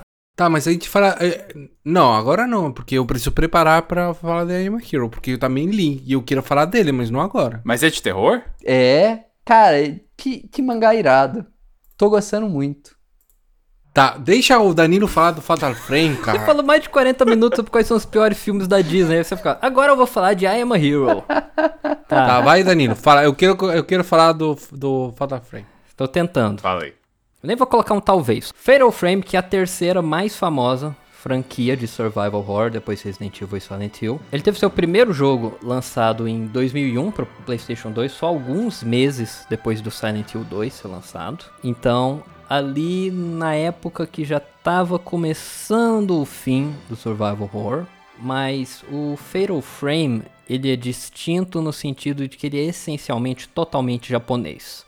O cenário do jogo é sempre vilas antigas japonesas, mansões japonesas, com aquele estilo arquitetônico, estilo visual muito, muito distinto. Além da história ser muito focada em religiões antigas, rituais mágicos, fantasmas, coisas que são realmente do folclore japonês. Tiveram cinco jogos principais da franquia e todos são conectados por um objeto que é a câmera obscura, que é uma máquina fotográfica com a capacidade sobrenatural de ver, fotografar e banir fantasmas. E a mecânica central do Fatal Frame é você não matar inimigos com armas nem fugir deles, mas você capturar eles e banir eles para outro mundo usando uma câmera fotográfica. O Fatal Frame foi pensado para ser o jogo mais assustador possível. Tanto que eu descobri uma coisa muito curiosa. Talvez vocês já tenham visto que ele é chamado no Japão de Zero, ou Project Zero. Sim. Uhum. Quando você vai procurar a respeito do jogo, sempre tem isso. Por que, que chama isso? Esse era o codinome do projeto. Porque eles queriam fazer meio que um reboot na estrutura e no gameplay dos jogos de terror da época. Eles falaram, não, vamos começar do zero de novo. E aí eles chamaram de Projeto Zero. Por que que isso acabou sendo o título oficial no Japão e na Europa? Eu não sei. É um péssimo nome. Não significa nada no jogo. O Project Zero, né? É simplesmente Zero. E quando foi para os Estados Unidos, para a versão americana, eles botaram o nome de Fatal Frame, que é muito melhor. E é meio galhofa um pouco, mas faz algum sentido. Não, é, no, é um ótimo nome, Fatal Frame. É, o frame fatal é um pouco assim, mas eu, eu acho excelente também. É, dentro do jogo, você tem meio que um ataque crítico, assim, que se você tirar uma foto num, num timing correto, ele chama de Zero Shot. E essa é a única relação que tem do, do nome Zero com o jogo, então não é nada demais. Geralmente o codename não tem nada a ver com. Porque é o, o nome do projeto quando tá em desenvolvimento. Daí os caras não. Botam umas coisas que não tem nada a ver É, com. é especificamente não tem nada a ver, muitas vezes o projeto não vazar. Ou se vazar, a galera não entender. É, se vazar não sabe porque que é- hoje em dia vazo. Uhum. Não vão saber que você tá falando, sei lá, do novo Mass Effect, porque o nome é é uma coisa aleatória. Mas por algum motivo man- mantiveram o nome. Uhum. Tá, qual que é a história do primeiro jogo? Ela se passa em 1986. O que é o curioso que o fato de se passar nos anos 80 não faz diferença nenhuma, porque você tá num lugar totalmente abandonado, da uma mansão centenária do Japão, que não tem nenhuma tecnologia moderna, não tem nada que marca a época. Mas você joga com uma menina chamada Miku, que tá procurando o irmão dela, que sumiu numa velha mansão abandonada no Japão. Uhum. E você vai lá descobrir o que, que aconteceu com o irmão dela, por que, que ele sumiu, por que, que a mansão é abandonada. O que, que eu achei interessante mais nesse jogo é o fato de que ele não tem muito jump scare é, scripted. Tem muito jump scare pré-programado, assim, de você tá andando no jogo e simplesmente um bicho aparece na sua cara e gritando não sei o que. Eles conseguem integrar os jumpscares no gameplay, de maneira que fica bem orgânico. Isso é maneiro. Eu, eu- eu imagino que, que ele, que ele é, pra, pra quem não tá familiarizado, ele, ele, ele deve ter uma pegada parecida com o Outlast? Não, Não? Tá. bem diferente. Porque é, é bem a mesma estrutura de Silent Hill, sem muita abstração, assim, é bem aquele Silent Hill, Resident Evil mesmo, você tá numa mansão abandonada, portas trancadas, tem que abrir os lugares, pegar itens, tem um lugar específico que você salva, não sei o que. É bem aquilo. O, o diferente é que no Resident Evil você tinha uma arma, dava tiro no bicho, é, Silent Hill você tem arma, dá um tiro no bicho, ou bate nele, ou só sai correndo, nem- precisa tanto. Nesse você tem a câmera fotográfica. Então você anda em terceira pessoa, câmera fixa, aquele negócio tradicional. E quando você vai ver a câmera, você vai para a primeira pessoa. E você tem que focar o centro da câmera numa parte específica do fantasma que você está vendo. E você tem que ter um timing específico, porque quando você foca no monstro, no fantasma, ele vai meio que carregando o poder da, da foto, entre parênteses. Então você tem que esperar ele chegar um pouco perto de você para o negócio carregar, para você dar um. Tirar a foto no momento certo. Possivelmente dar um, dar um ataque crítico lá. Isso cria muita tensão, porque você tá. Você tem que escolher entre tirar várias fotos mais fracas ou deixar o bicho se aproximar de você. E dar um- uma foto mais forte, digamos assim. Mas ele sendo um fantasma, ele some em muitos momentos.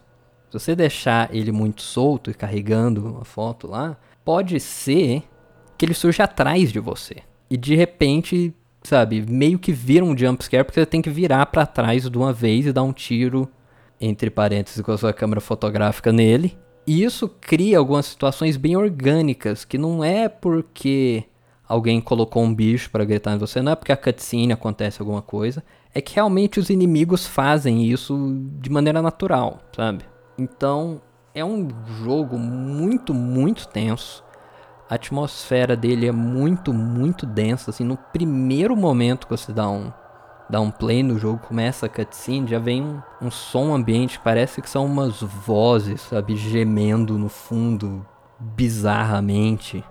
E você tá num lugar que não tem música, basicamente fora dos menus de start, não tem nada melódico, bonito, além de talvez um momento outro específico. Geralmente é só som ambiente, ambiências tensas, tá tudo destruído, escuro.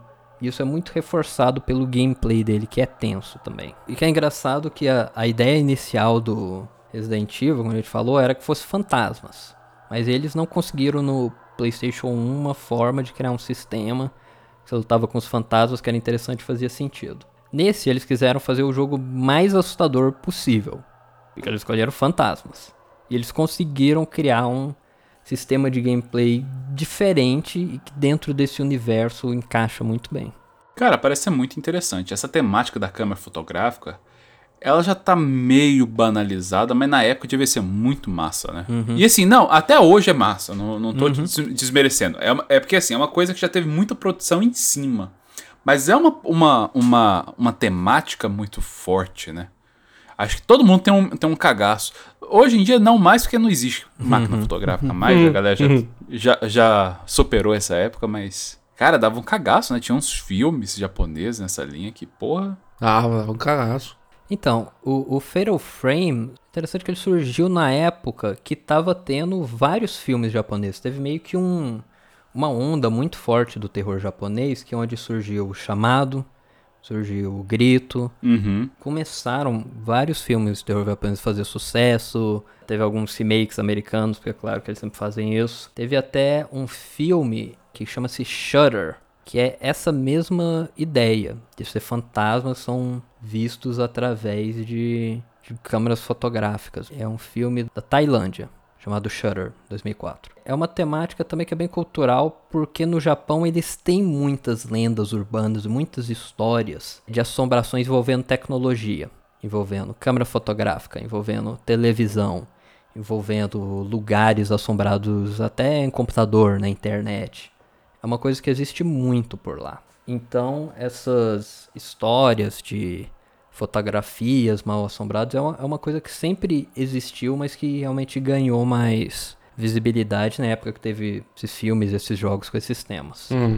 Uma coisa que eu acho legal do Fatal Frame também é a ideia dos rituais, porque é uma questão central do jogo, desse primeiro, é um ritual que foi feito nessa mansão e que deu errado, que gerou algum problema.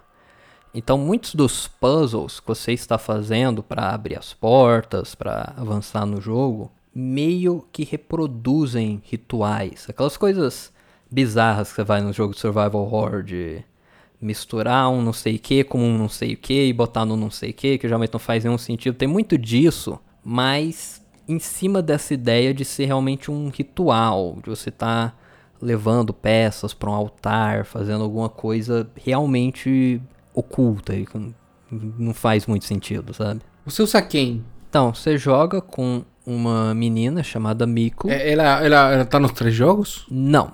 Eu não joguei todos ainda, mas eu acredito que a única coisa que conecta todos os jogos é a mitologia em volta da câmera obscura.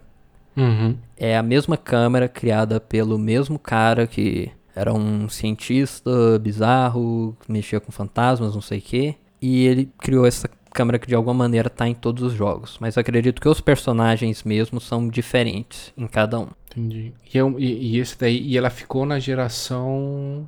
Cara, saiu um, saiu um pra Wii U. Em 2014 foi o último, né? Então, Fatal Frame 1, 2 e 3 foram pro PlayStation 2.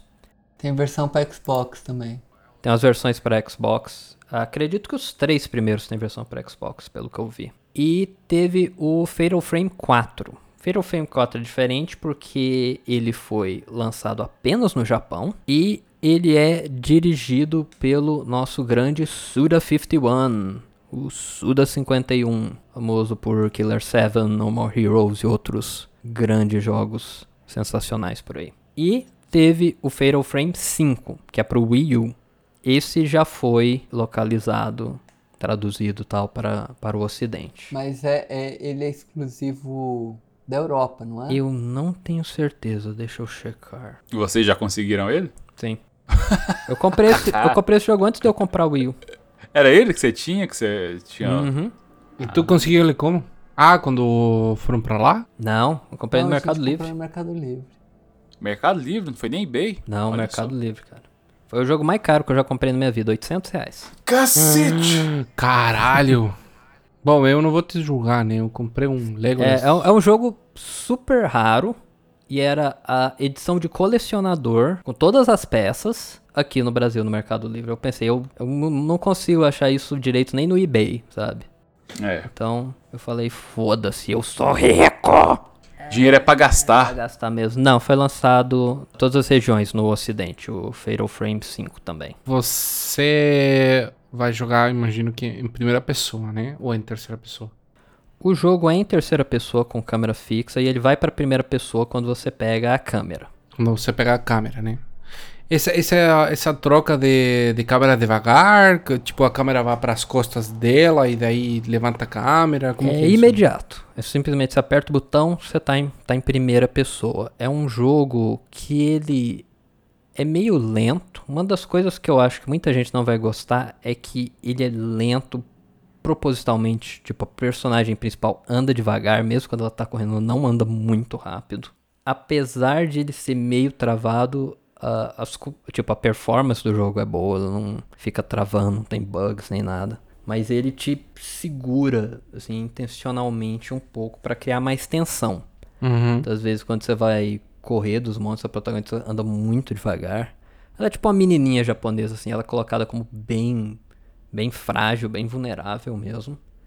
E a sua única forma de sobreviver é através da câmera. Você tem várias mecânicas, na verdade, quanto a essa câmera. Você tem tipo de munição diferente. Você tem um, um filme, sei lá, 37mm, 80mm, não sei o que. Por algum motivo ele é melhor pra exorcizar fantasmas. Você tem um sistema de upgrades que você pode fazer na câmera, que o tiro dela vai ficando mais forte, que o tiro que você carrega vai, ele tipo carrega mais rápido, ou, depois que carrega fica mais forte. E você tem algumas mecânicas que são meio arcade a respeito dele. Tipo, você ganha pontos pelas coisas. Ao longo que você vai andando no jogo, tem alguns fantasmas que aparecem que você tem que aparecer, que você tem que pegar a câmera e tirar uma foto deles. E no final, quando você chega no final de um capítulo, você pode ver as fotos que você tirou e fazer tipo um álbum de fotografia dos fantasmas. é Ah, meio que maluco, tem velho. umas coisas que são meio zoadas, assim, mas de alguma forma acho que encaixa, porque é um, é um universo estranho e meio. É meio galhofa, mas a atmosfera do jogo é tão pesada e tão tensa que eu acho que de alguma maneira não fica. Não fica zoado como um todo, sabe? Uhum. É uma franquia realmente muito diferente. Se olhar até os primeiros Silent Hill Resident Evil, você não tinha, tipo, ponto, sabe? Não tinha esse esquema meio arcade. Mas Uhum. é um jogo que realmente é muito, muito tenso. Eu acho que em alguns momentos ele é até cansativo, porque ele não, ele não solta a atmosfera de tensão. E sendo que ele foi criado com essa ideia de tentar ser o mais assustador possível, eu acho que talvez ele tenha sido bem sucedido nisso. O que é bem ruim nessa versão, Qual versão? essa versão americana. Hum. O que que eu falei do The Medium semana passada? Que era ruim o jogo ser todo em inglês. Versão americana do Fatal Frame 1, todo mundo falando inglês. E os atores são muito ruins. Muito.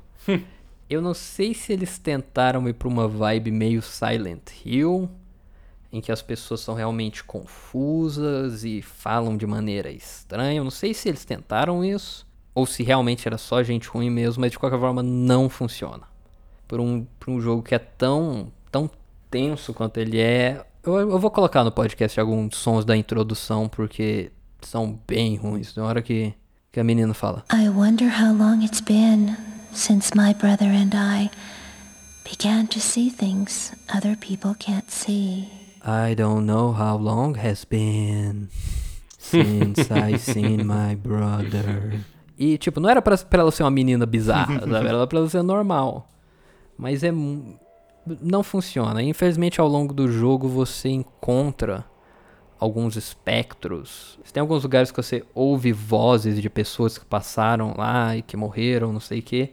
E são todos dublados, todos os atores Cara, são ruins. e a época dos atores swing já ficou pra trás, né, nesse momento. É 2001. Não sei. 2001. Não sei, não já, sei. já. Vocês Não, têm que lembrar não, que já não. saiu Silent Hill 2. E Silent Hill 2 tem uma dublagem sensacional. Sim, mas isso, isso não quer dizer que é a regra, né, cara? Cara, é, é, Ah, é tá exceção. Ó, tem até em jogo de PlayStation 3 que tem a. a- Cara, eu acho que PlayStation 3 é o fim da, da era onde isso era normal, mas os jogos japoneses de PlayStation 2, cara, a grande regra é, é galera zoadaça ainda. Não, mas Zoado, zoa- zoado estilo Resident Evil 1 com aquele filminho tosco? Tem, tem, tem, você acha? não, não é tem. possível, cara. Tem. Pior que tem. Não, e tem que lembrar Tem, que foi bem no começo do PlayStation 2 isso aí. É, esse jogo é do ano que o PlayStation 2 saiu É, no Japão, né? no Japão, é.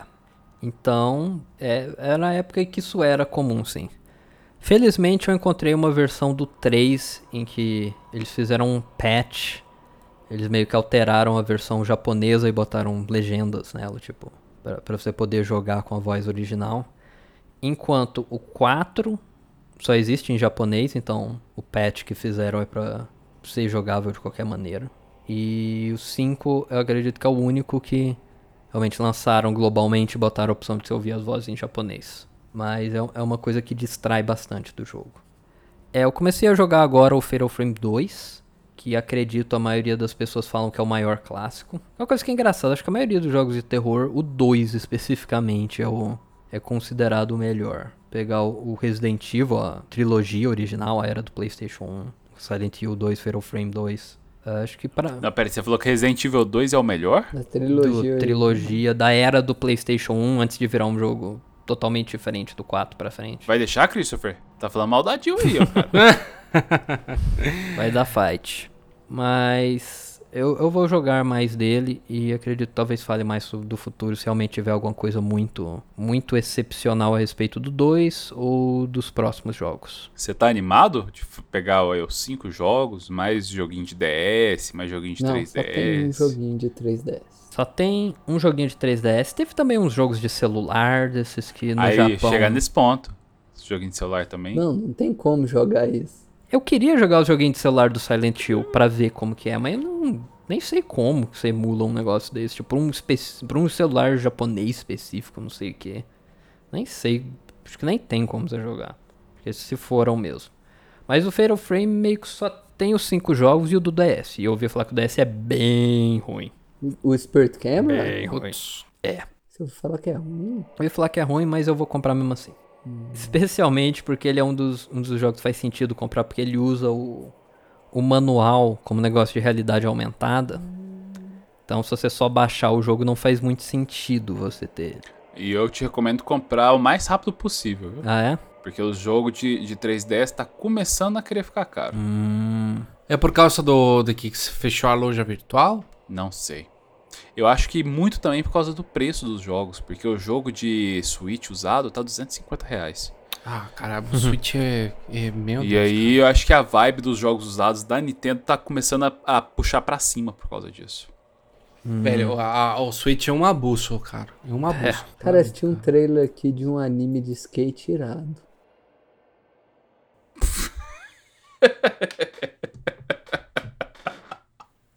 Então, últimos, últimas ideias sobre Fatal Frame. É, Você sente muito a o fato de ser um jogo antigo, de 20 anos? O jogo basicamente. O primeiro tem 20 anos, cara. Você sentiu primeiro vai muito fazer aquele- 20 anos dele, de fato. Aham. É, é difícil dizer porque eu jogo, eu jogo muitos jogos dessa época. Tipo, muitos, muitos.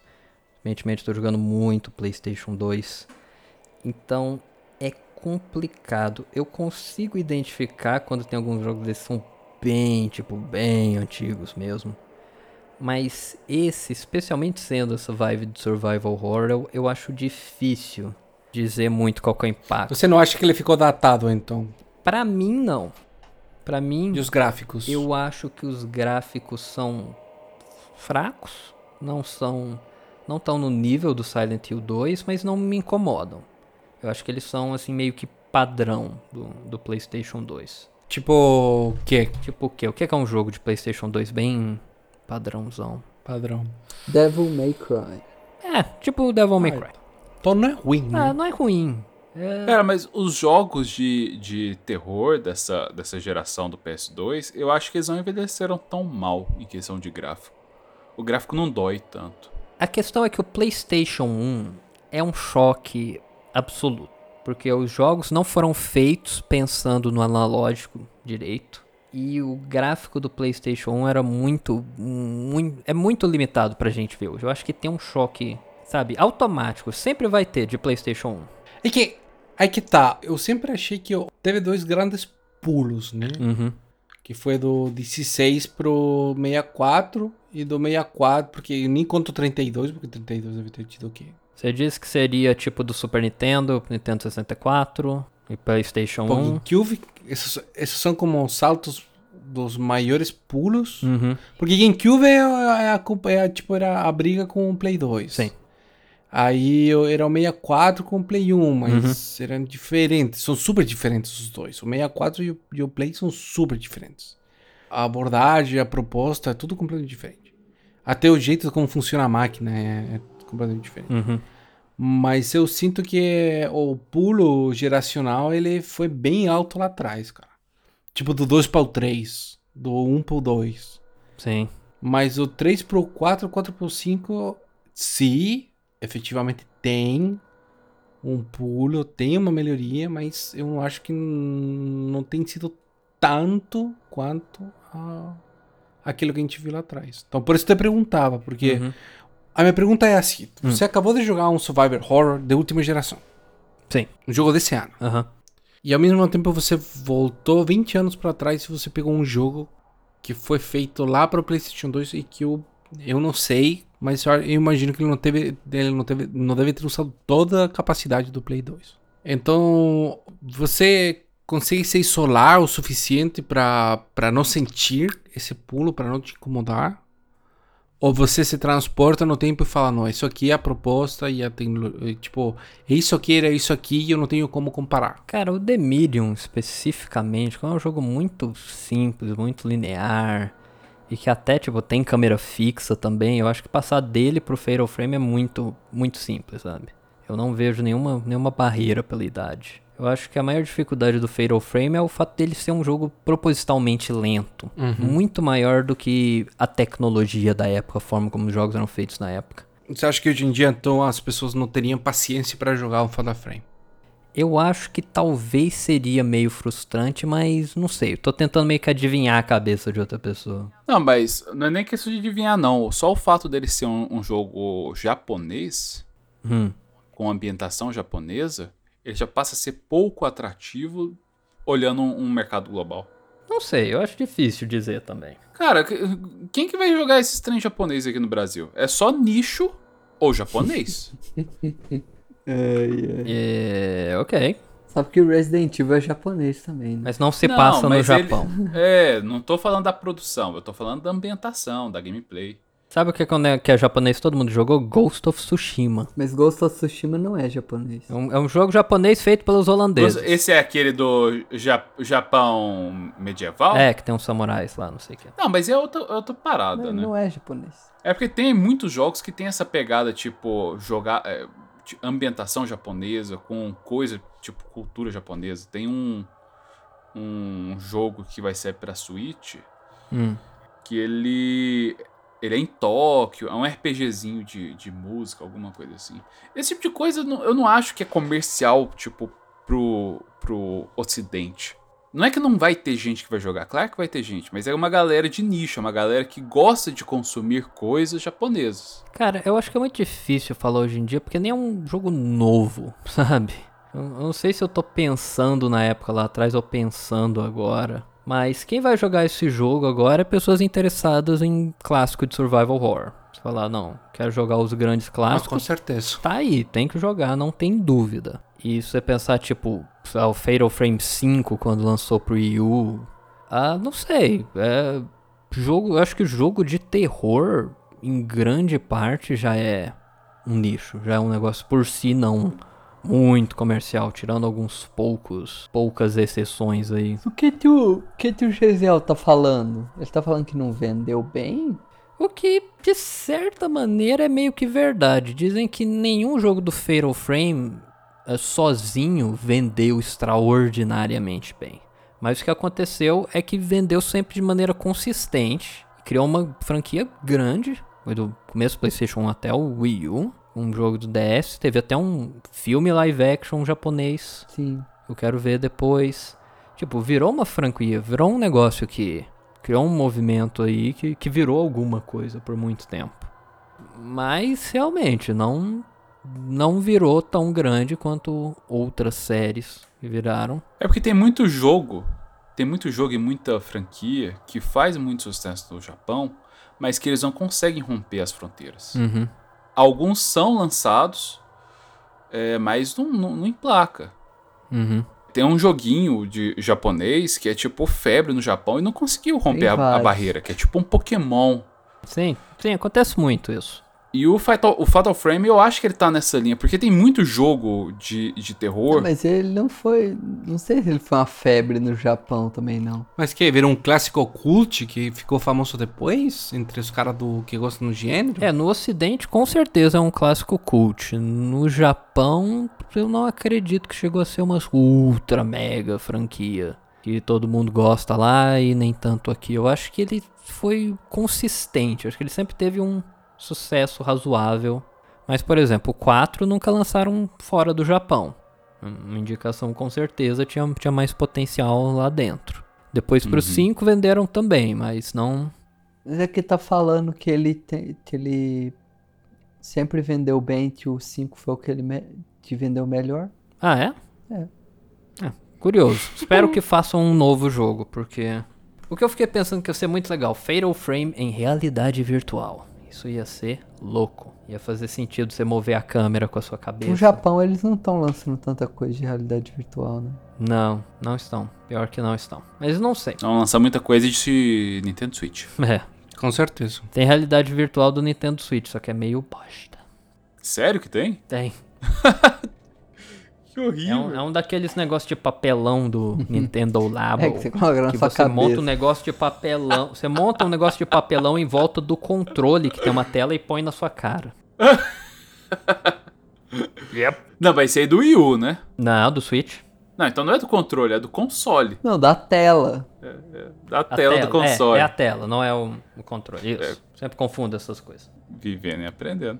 Então, Fatal Frame, gostei muito, sensacional, assustador, tenso e recomendo pra todo mundo que eu falo assim, recomendo pra todo mundo, porque se você vai atrás de um jogo antigo de PlayStation 2 é porque você já vai curtir de qualquer jeito. Então não é culpa minha se você não gosta. Pois é, se vai se dar o trabalho, porque tem que curtir, né? Ninguém vai chegar e falar: "Nossa, eu comprei um PlayStation 2, comprei esse jogo aqui, não sei o que". Você, você falou que era bom, falou: "Não. você, já você já fez esse pulo, já chegou até aí". Comprei esse jogo aqui achando que era de luta de robô gigante, mas. Claro, que era de waifus. Pensei que era de waifus. Sim. É, Mas. Legal, legal. Cara, Fatal Frame é um. Eu não vou jogar isso, não, mas. Eu aceito um convite aí pra ver uma, umas gameplay depois. Queria fazer uma gameplay com o Christopher, porque eu acho que ele ia morrer. Tá merda, cara. Tá bom. Ia ser massa. Vamos, vamos marcar um dia aí. Então é o Ciel Uhum. juntos contra o Danilo streameando horror pra gente. O que Exatamente. você acha? Cara, eu, eu, eu gosto dessa, dessa, dessa proposta. Eu, eu, eu, eu tenho mais, mais um cagaço se fosse eu jogando sozinho. Uhum. Ah, eu não sei jogar, cara. Eu me mamo no, no- Cara, esses dias eu tava jogando com o Danilo, cara. A gente tava fazendo, gravando Resident Evil Remake. Eu tava passando por uma porta que já tinha passado 10 vezes. Eu já sabia que o zumbi saía por aí, cara. Tava andando, cara, o zumbi saiu de um grito, pulei, soltei o controle. Comecei a atirar pra tudo com aquele lugar. Fiquei sem bala de shotgun. Desastre. Cara, tem, um, tem uns joguinhos de terror mais recentes que eles são. que eles são cruéis, né? Outlast é, mais, é o mais famosinho, mas tem um Fred, Mas- não sei das quantas lá. Mas sabe o que acontece com o Outlast? O Outlast, o Outlast ele tem, tem, tem uma diferença muito grande entre você bot- eu- a, a tela te assustar com uma, com uma coisa, que isso é relativamente fácil. Criar esse susto com aquele jumpscare. Assim, eu não tô menosprezando quem gosta, que acha foda, etc. Eu acho muito mais é, fácil te assustar no Outlast que te assustar num, num jogo com uma câmera que você está enxergando a, a, a, o quarto inteiro. Uhum. E que você fica com medo absurdo, que você, tipo, atira pra qualquer lugar, dá a volta, tipo, perde o, o timing. É, É, tem uma eu tensão criada acho- pelo gameplay e uma tensão só porque uma coisa pulou muito perto da sua Essa- cara e gritou. muito perto. né? Exatamente. Eu acho que é, que é diferente. Eu joguei o, o Call of Cthulhu Uhum. faz algum tempo atrás. E eu lembro muito bem de uma cena que é. Cara, você tá num corredor, tipo, com a água, daí você.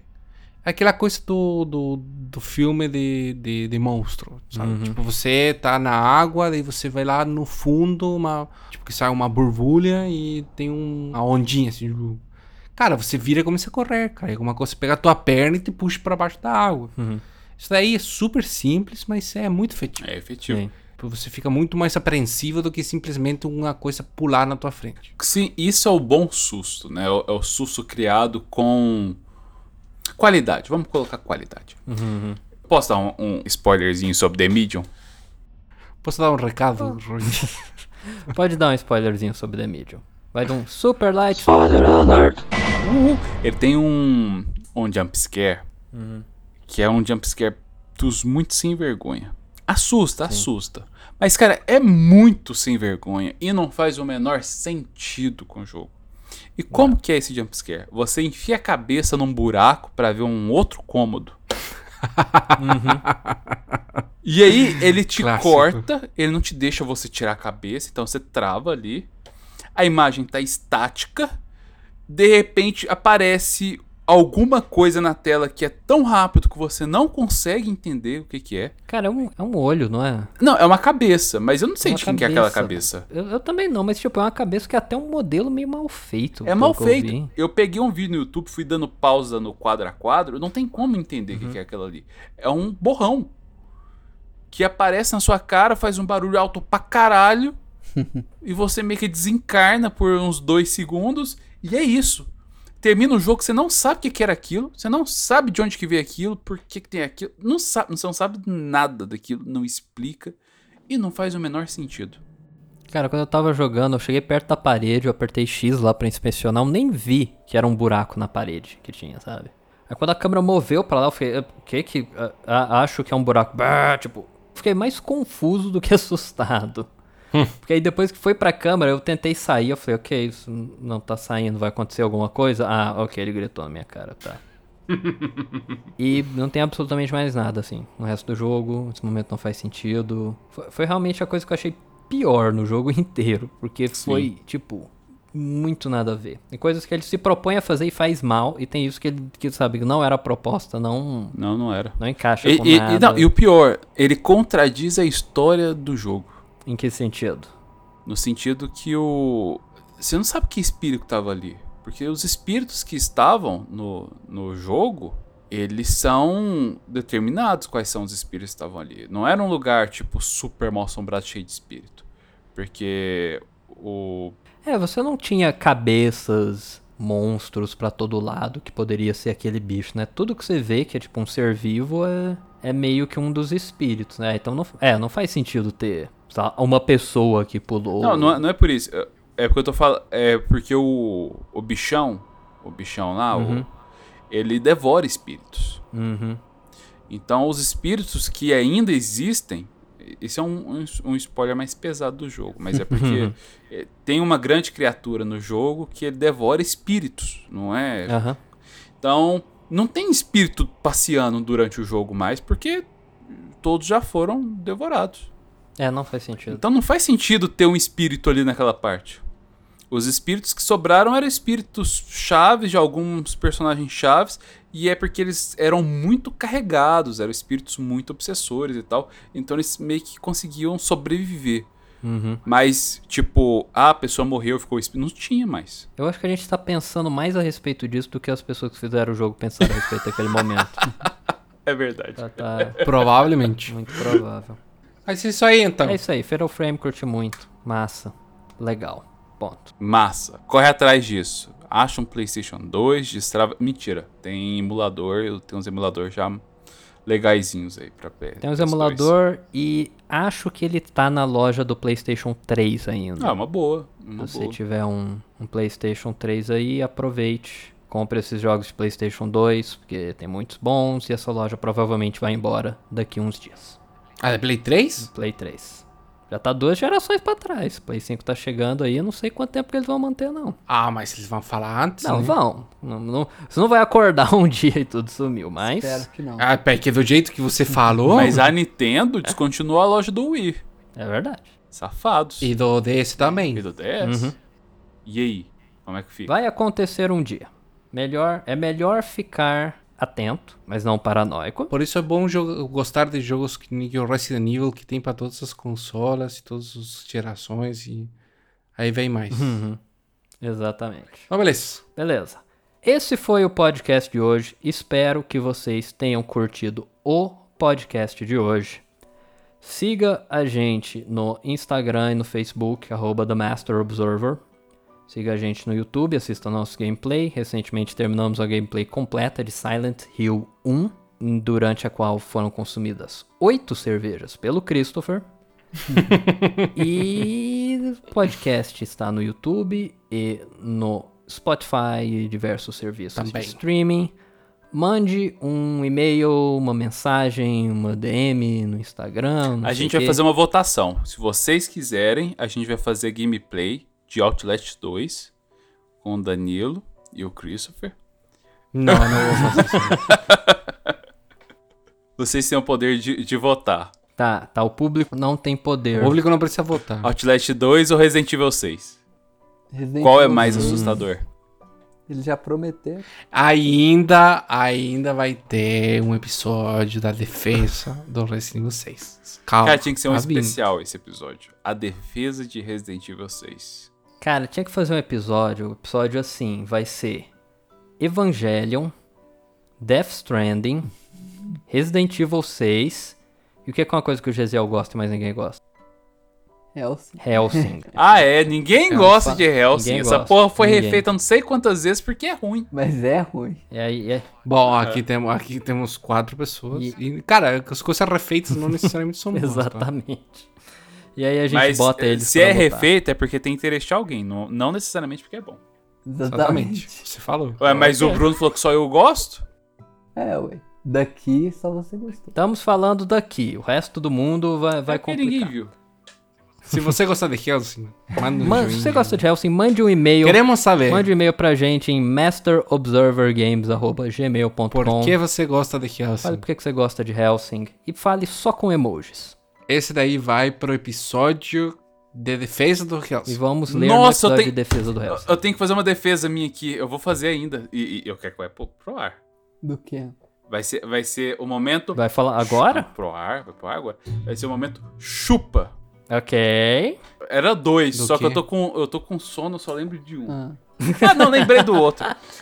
É, primeiro momento é porque eu falei, num, acho que uns dois episódios atrás, que havia um filme lá dos anos 90, que eu assisti quando eu era moleque, do menino que tava jogando um videogame, aí ele ia lá matava as pessoas. Aí três pessoas aqui do grupo Zoaram. me zoaram e criticaram falando que você tá louco, esse filme é de 2000, você não sabe Não, o que, que você tá fa- falando. eu não falei nada, porque eu nunca tinha ouvido falar desse tal desse gamer. Eu só. Eu fiquei no fundo. Mas isso foi dois episódios atrás. Aí no episódio anterior eu zoei falando que, que existia um plágio do gamer que foi feito 20 anos antes. que Então, você achava. então a gente já citou em dois episódios. E o que, que você descobriu, Gesiel?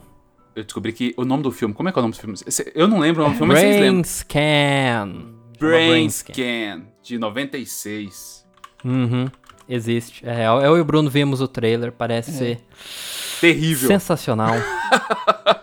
É horroroso, mas ele existe e passou na Band à noite.